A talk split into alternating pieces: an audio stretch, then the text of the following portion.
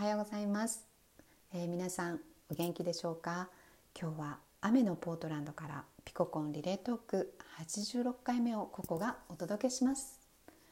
えー、前々回のね配信で、えー、カオルンが出会ってしまったというあの自分の声と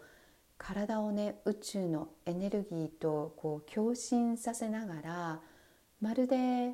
あの瞑想をして瞑想のようなあの処方？いろは呼吸処方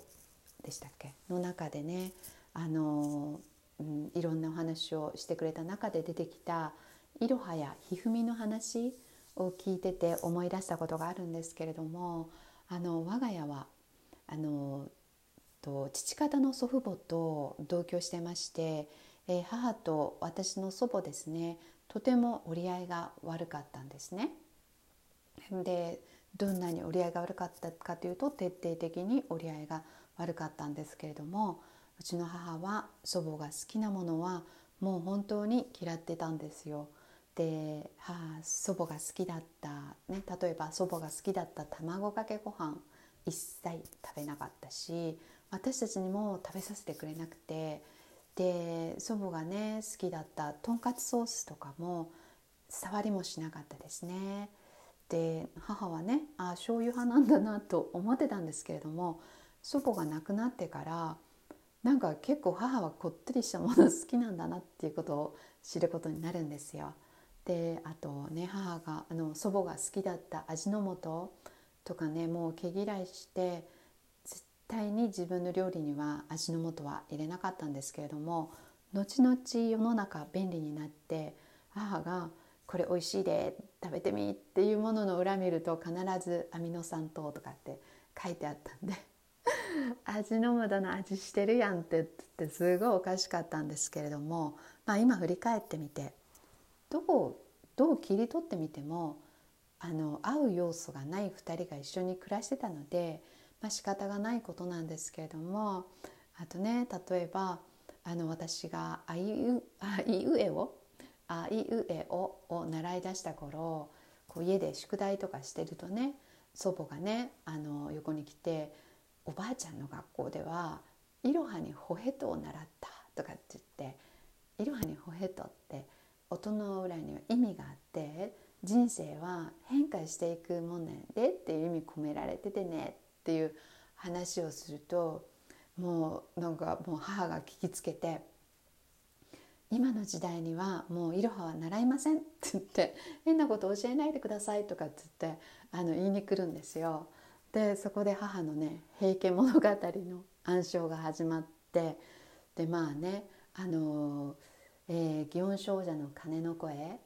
えー、諸行無常の響きありサラス掃除の花の色勝者必須の断りを表すかなんかなんかそんなのがあの私たちも中学校かなんかで習いましたよね。あのえー、そう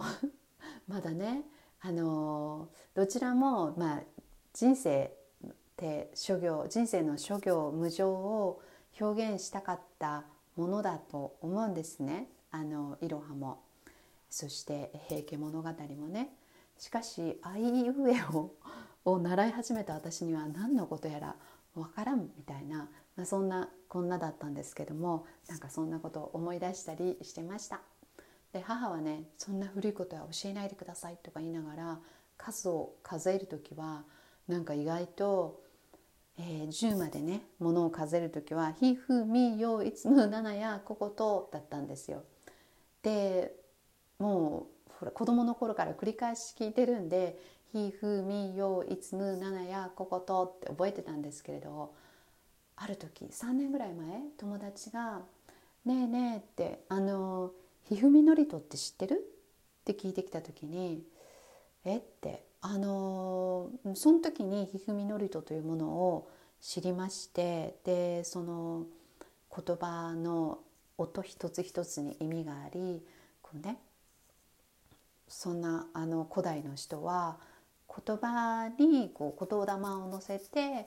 こうねあのなんかこうアートアートしてたんだなって思ったのと同時に母のあの数え方ってひふみのりとから来てたんだっていうところがこうピコポンってつながったんですよね。うん、まあそんなことを思い出したりしててあとピナミーのね森の再生プロジェクトの話を聞いて地面にね空気を入れて地面の中に眠っている水を流してあの本来の循環の仕方になるようにお手伝いをしていってあげるっていうそういうお話だったと思うんですけれども、まあ、そのお話彼女のね心地よい声でえその話を聞かせてもらってるとこう地面の中でねこう冬眠している竜がねこう一匹一匹目を覚ませてせまして動き出していくのがねもうまるで目に見えるような錯覚に陥りました。はいそして今日はね私は今週末は何をしてたのかというお話をしたいと思います。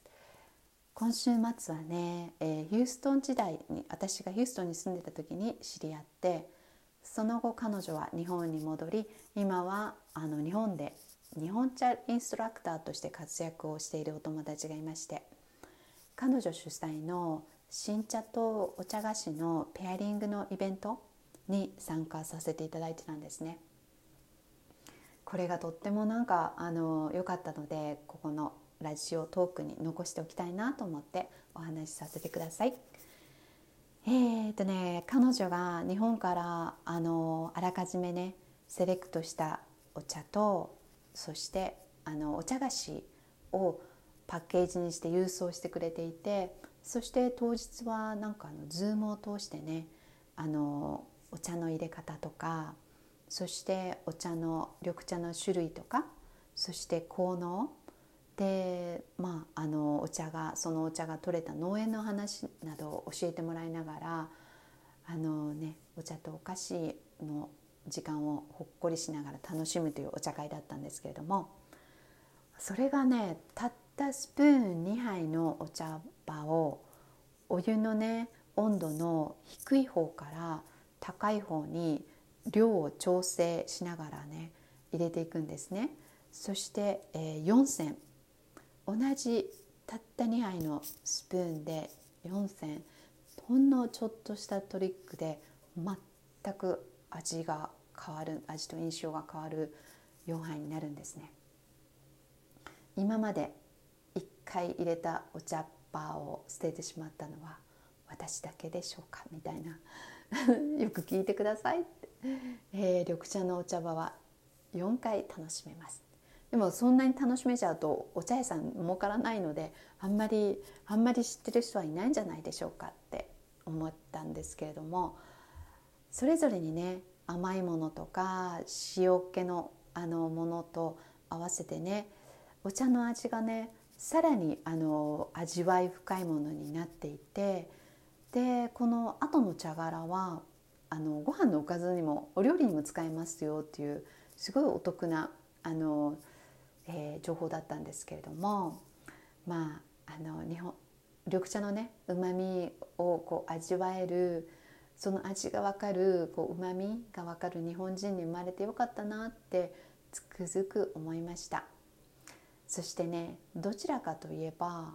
甘いものって苦手なんですよ私は。そして特に和菓子は本当になくても生きていけると思ってたので、えー、お友達がねお茶菓子が食べたいからお茶を習ってたのっていう話とか聞いてもピーンときたことなかったんですけれども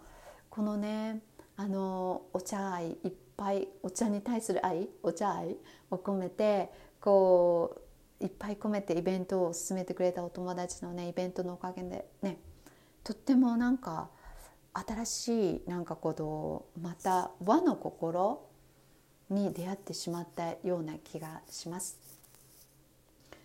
うんとそしてえー、っとねまだこれから他にも話したいことはあったんですけれども例えばねあのね寝かせ玄米を今週末頑張って作ってたんですけれども